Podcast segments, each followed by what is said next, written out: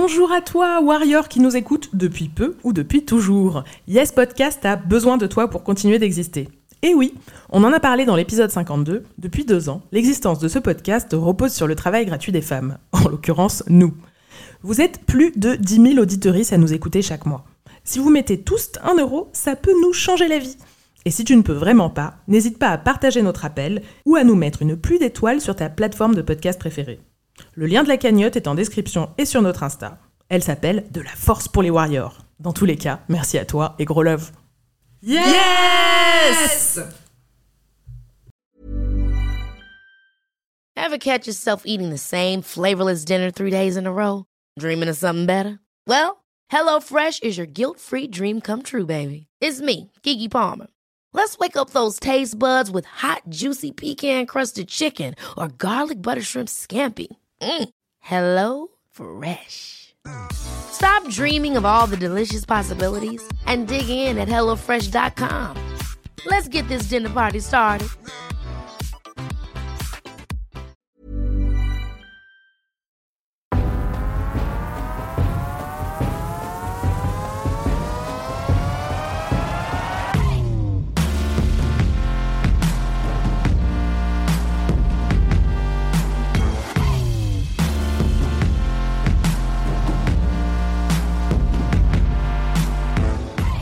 Salut tout le monde, bienvenue dans le bonus avec 3S de Yes, le podcast de Warrior. Parce qu'on a envie de partager encore plus de victoires face au sexisme, chaque mois on prend le temps de développer le parcours d'une Warrior qui nous inspire. On lui demande ses stratégies, ses tips, ses répliques qui font mouche et les soutiens qui l'aident à avancer. Avec toujours le même objectif, vous donner la patate pour mener vos combats quotidiens face au patriarcat. Au fil des mois, vous entendrez tour à tour les voix de mes acolytes, Elsa et Anaïs, mais pour cette première, c'est moi, Margaïde, qui m'y colle. Et pour commencer, j'ai choisi d'aborder un sujet qui me tient particulièrement à cœur, les violences sexistes dans le sport. Ces dernières années, plusieurs scandales ont éclaté, aux États-Unis par exemple, au sein de la fédération de gymnastique, où un médecin profitait de son ascendant sur des jeunes filles pour les violer, ou plus proche de nous, en France, le 10 septembre dernier par exemple, une enquête pour viol et agression sexuelle par personne ayant autorité sur mineurs a été ouverte par le parquet de Paris. Et cela fait suite à la dénonciation par l'ancienne patineuse artistique Sarah Bitbol de son entraîneur. Une vingtaine de coachs au total seraient impliqués dans cette affaire. Il y a quelque chose de pourri dans les fédérations sportives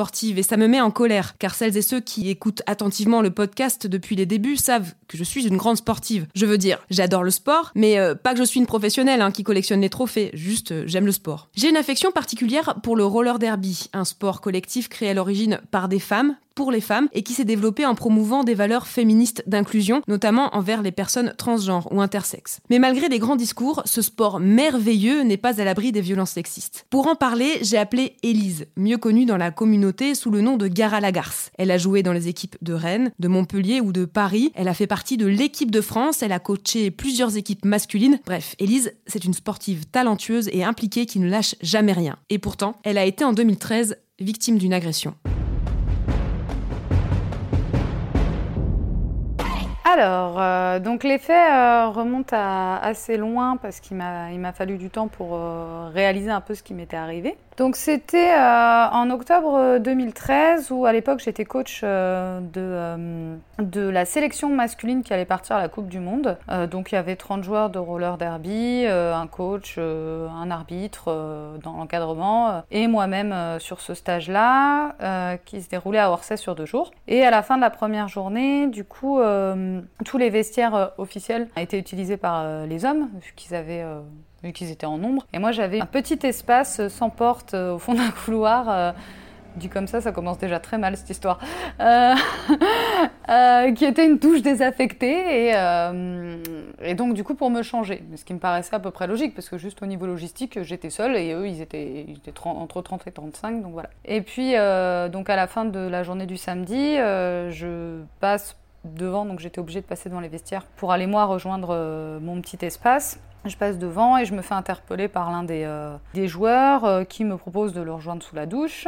Et euh, que je dois pas faire ma prude, hein, bien entendu. Je me souviens envoyer chier euh, cette personne, euh, lui dire de me laisser tranquille. Et puis j'avais précisé, on avait précisé au début du week-end que bien entendu, lors des moments où moi je me changeais, personne n'était autorisé à venir voir dans cet espace-là au fond du couloir. Hein. Donc, donc ça, ça avait été redit, qu'on me laissait tranquille. Et puis du coup, bon bah je je passe, je commence à me déshabiller, donc j'enlève mon t-shirt, je suis en brassière et en legging. Et au moment où j'enlève mon legging, si tu veux, euh, je me rends compte que euh, ma petit espace de douche désaffecté, sans lumière, n'a même plus la lumière du couloir. Comme n'importe quelle personne, quand il n'y a plus de lumière, tu regardes comment ça se fait. Et je me rends compte qu'il y a euh, ce joueur-là, du coup, qui est nu, qui, du coup, parce qu'il fait 1m95 et qui doit pas être loin des 100 kg, bah, ne me laisse aucun espace pour sortir en fait. Hein. Il cache la lumière, donc euh, il cache aussi la sortie. Et que moi en fait j'ai aucune position de défense possible, puisque si je veux me barrer, il faut que je le pousse, donc il faut que je le touche. Il est nu, voilà. Que si je me tourne pour pas voir, bah mine de rien, je suis quand même en slip avec le legging à mi-cuisse. Donc euh, je, lui présente euh, bah, mes, mes fesses, mon dos, et je vois pas ce qui se passe quoi. Donc, donc du coup j'ai que la position euh, dans laquelle je suis qui. Alors, il y a les, les cochons d'Inde qui ont cette méthode de défense qui est euh, de ne plus bouger quand quelque chose arrive. Donc, euh, c'est un peu ce qui est, ce qui est arrivé. Je me suis figée et puis. Et puis j'arrive quand même à verbaliser, euh, mais dégage, euh, va-t'en, c'est bon, euh, c'est pas drôle. Et puis bon bah lui ça le fait bien rire, hein, parce que finalement voir quelqu'un très mal à l'aise, qui n'a pas moyen de s'en sortir, être dans un principe de domination, ça avait l'air de vraiment lui plaire. Donc je lui dis une fois, deux fois de dégager, ce qu'il ne fait pas, et je finis par appeler nominativement un autre joueur. Donc je dis, est-ce que tu peux m'aider ou viens? Enfin ça voilà, et du coup, il y a euh, ce mec-là dont j'entends la voix qui se rapproche et qui dit non, mais c'est bon, allez, viens maintenant, t'es relou, euh, laisse-la quoi. Et donc, ça fait euh, énormément rire la personne dans l'embrasure de la porte, donc l'agresseur en question, qui se barre et se barre à poil quoi. Enfin, se, se barre et, et la lumière revient. Bah, la première chose que je fais, c'est je remonte mon legging, je me suis pas changée, je mets mon jean par-dessus, euh, je mets mon t-shirt, euh, je prends toutes mes affaires à l'arrache dans mon sac et je me casse dehors, quoi. Mais quand même, moi, ce que je note, c'est que quand même, tu as eu le réflexe d'appeler à l'aide, ce qui est déjà un premier moyen de défense et, euh, et peut-être une première victoire déjà, afin d'avoir réussi à, à arrêter cette agression, en tout cas. Eh ben ça, je le dois à ma meilleure amie, puisqu'on en avait parlé alors un mois avant, sur et si t'arrive une merde un jour et que, bah mine de rien, il y a des gens à côté mais que personne ne bouge. Qu'est-ce que tu fais pour faire réagir les gens? Et en fait, elle avait lu un conseil qui était de, euh, viser vraiment quelqu'un pour que la personne se sente euh, obligée, en fait, quelque part, et intimement concernée par la situation qui est en train de t'arriver, même si elle te connaît pas. Genre, ça peut être dans le RER, e toi avec le pull rouge, tu vas laisser faire ça? Tu vois, enfin, voilà, un truc qui fait que les personnes euh, bah, ne puissent pas se mettre en dehors de la situation dont ils sont témoins en disant bah, ça me concerne pas, quoi. Ou euh, quelqu'un d'autre va bien réagir.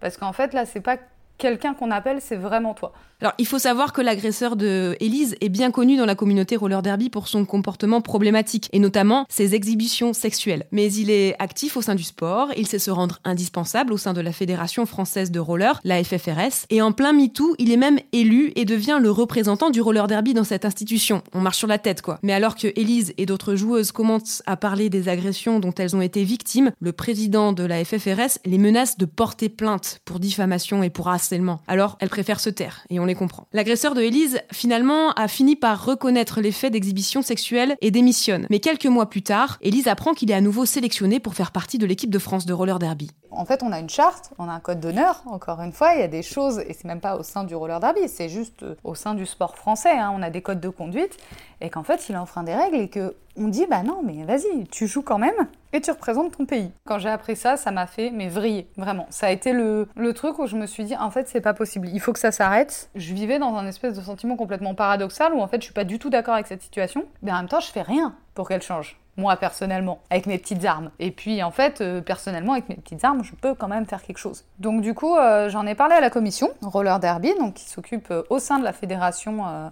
du Roller Derby, et je raconte mon histoire. Je raconte ce qui m'est arrivé en disant que moi, d'un point de vue éthique, je, supporte pas de voir ça. Et du coup commence euh, le parcours. On est six ans après l'agression et, euh, et je me réveille euh, deux mois trop tard parce qu'en fait il y a prescription. Donc je peux pas aller au pénal. Donc ça veut dire que la seule chance pour que je me retrouve à être. c'est pas vengée, parce que c'est pas une question de vengeance, c'est à être reconnue dans le statut de ce qui m'est arrivé et à vouloir faire changer les choses. Et ben du coup, je peux juste passer par la FFRS. Donc faut juste que j'ai confiance dans une institution qui, depuis le début, le défend. Avec le soutien de la commission roller derby de la FFRS, Élise entame alors une procédure disciplinaire contre le joueur. Mais le problème, c'est que le règlement de la fédération n'est pas adapté pour le traitement des agressions sexuelles. Et lors d'une première audience, alors qu'elle est mal préparée, l'agresseur est relaxé. Élise a fait appel et la procédure est toujours en cours. Mais le combat de Élise et d'autres joueuses qui ont osé témoigner, la pression de la communauté derby et la médiatisation de cette histoire poussent le président de la FFRS à la démission. Première victoire. Aujourd'hui, la fédération a entamé un travail pour prendre en compte la parole des victimes d'agressions sexistes et agir. Un cabinet externe spécialisé, EGAE, a été euh, mandaté pour traiter ces affaires. Les choses bougent et pour Élise, c'est déjà une première victoire. L'accompagnement des, des victimes euh, de violences sexuelles et sexistes, c'est un métier. Il faut aller voir des personnes qui puissent entendre ces choses-là, qui connaissent ce qui se passe en ce moment sur ces choses-là, parce qu'il y a beaucoup de procès, il y a beaucoup de choses, et, et le droit est pas clair là-dessus. Et avoir des gens qui s'y connaissent et qui connaissent comment attaquer les agresseurs, comment, euh, quelle pièce amener, ça, vous protégera. Ça vous soulagera. Parce qu'avoir le poids d'une procédure juridique euh, à part entière euh, sur ses épaules avec des choses qu'on connaît pas, parce qu'on peut pas tout connaître, bah c'est pas possible en fait quoi. Et si vous ne connaissez pas euh, des personnes qui sont formées à ça, si vous n'avez pas envie de taper sur Google, eh ben il y a une asso qui est très bien dans le sport qui s'appelle le Comité éthique et sport qui mène euh, ce combat-là de- depuis 15 ans, on va dire. Après, il y a aussi le dopage et sur plein de choses, mais qui sont sur des problématiques spécialisées dans le sport et problématiques de violences sexuelles et sexistes. Les copains, euh, les, les personnes qui sont un peu engagées, mais pas forcément beaucoup, sur des problématiques parallèles, elles pensent parfois s'y connaître, mais en vrai, euh, il y a plein de choses qu'elles loupent. Et c'est pas leur métier en fait. Si vous avez votre cousin qui est avocat en droit immobilier, c'est pas la peine quoi. Toute cette histoire a permis à Élise de réfléchir à des pistes pour que le sport devienne pour toutes et pour tous un lieu d'épanouissement sans crainte des agressions sexuelles. Ben oui, on a le droit de croire aux utopies, non? Faudrait juste abaisser notre seuil d'intolérabilité en fait quoi. Plus on l'abaissera, plus tout sera safe. C'est-à-dire que si aujourd'hui euh, on tolère que l'entraîneur euh, mette une claque sur le cul euh, à une gamine de 14 ans parce qu'elle a bien réussi son parcours, tu vois, il y a un... à quel moment on place le curseur de la, de la violence sexuelle et de la violence sexiste en fait quoi. Mais dans le milieu du sport, on est quand même très désinhibé au niveau du corps parce que ça reste des machines en fait. Donc on, on s'en sert pour des performances et pas forcément pour plaire ou quoi que ce soit. Ton corps il t'appartient pas vraiment, il appartient à ton sport, à ton entraîneur, à ton équipe. Enfin voilà, il y a plein de rapports comme ça et de, et de choses où il faut euh, éduquer euh, notre petite génération d'entraîneurs euh, et de dirigeants un peu vieillissantes. Donc ça, c'est un projet et c'est une de mes victoires personnelles de me dire, je sais que je peux agir là-dessus. Et je sais que toute cette histoire, elle m'a amené une sorte de légitimité un peu peut-être pour permettre de m'engouffrer dans une porte et de faire changer les choses. Si c'est juste pour que euh, moi, mon agresseur, il soit reconnu coupable et que euh, dans deux ans, euh, le même genre de type euh, fasse la même merde, ça sert à rien en fait. Ce qui est important, c'est que ça bouge d'une manière structurelle et institutionnelle, systémique, tout ça, tout ça.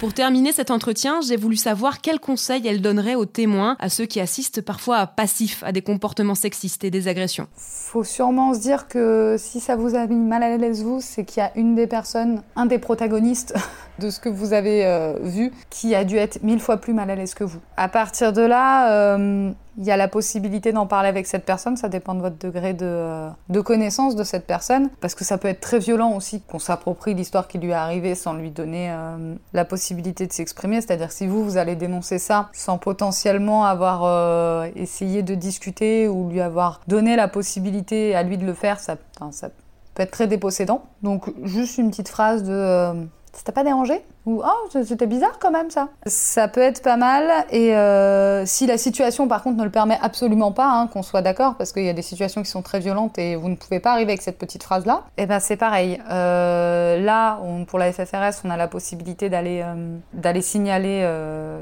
donc c'est signalement FFRS groupe EGAE E G A E .com, je crois, .fr. Vous avez possibilité d'aller témoigner de ce qui s'est passé. Essayez de passer par toutes les voies légales en fait et rapprochez-vous d'une association. C'est pas c'est pas dit que les voies légales marchent encore une fois si vous êtes témoin, mais déjà vous aurez fait votre job, c'est-à-dire qu'à aucun moment ça ne laissera la personne seule. Il faut identifier les personnes safe dans son entourage quand vous commencez une association ou quoi que ce soit. On les remarque. Généralement, c'est euh, les personnes qui vont passer pour les relous, qui vont dire euh, je suis pas d'accord avec ça, euh, oui mais non, voilà, qui, défendent des, opinions. Non mais c'est vrai, hein, dans, dans, le milieu du sport c'est ça, c'est c'est les personnes qui vont défendre des opinions un peu on se dit, oh, elles sont pas très drôles, oh, laisse passer ça, oh, elles sont un peu rigides. Bah ouais, mais en même temps, euh, à l'heure actuelle, euh, c'est ces personnes-là qui vont pouvoir vous servir d'appui quand vous voyez des choses comme ça, quoi. Et surtout, euh, si vous êtes un proche de quelqu'un qui a vécu, qui a vécu ça, sachez que la, notion de temporalité dans toutes ces procédures, elle n'est pas la même pour vous comme pour lui. C'est-à-dire que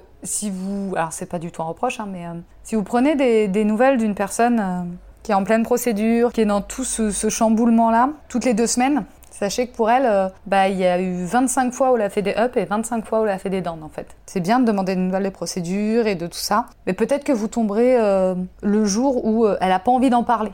Mais ça ne veut pas dire que ce ne sera pas le cas dans trois jours. Mais ce qui est le plus dur pour les victimes, c'est de faire comme si rien ne s'était passé. C'est un moment où on est très très isolé et où on a l'impression d'être compris par personne. Et à part quelqu'un avec qui on vit tous les jours ou qui vous appelle tous les jours, bah c'est compliqué de se rendre compte de toutes les étapes par lesquelles on passe. Du coup, bah, soyez le plus soutenant possible, le plus présent possible. C'est vraiment la chose, sans être intrusif, mais, euh, mais je pense que c'est important. Parce que c'est ça qui fait tenir aussi. Voilà. Merci beaucoup à toi, Elise, d'avoir pris le temps de discuter avec moi et merci encore pour ta confiance. Et bravo, bravo, bravo pour ton courage. Et à très vite, j'espère, pourquoi pas, autour d'une piste de roller derby. C'est la fin de ce bonus de Yes, produit à Marseille par Popcast et réalisé par Amida. Merci à Radio Bam qui nous accueille dans leur studio. Merci à toi de nous écouter et de nous soutenir. Tu peux toujours nous écrire sur les réseaux sociaux, at Yes avec 3S podcast, ou même nous ensevelir sous une pluie d'étoiles sur iTunes. Et en attendant le prochain épisode, nous N'oublie pas, tu files comme sur des roulettes, personne ne t'arrêtera, t'es forte et tu nous inspires. Bref, meuf, t'es une warrior.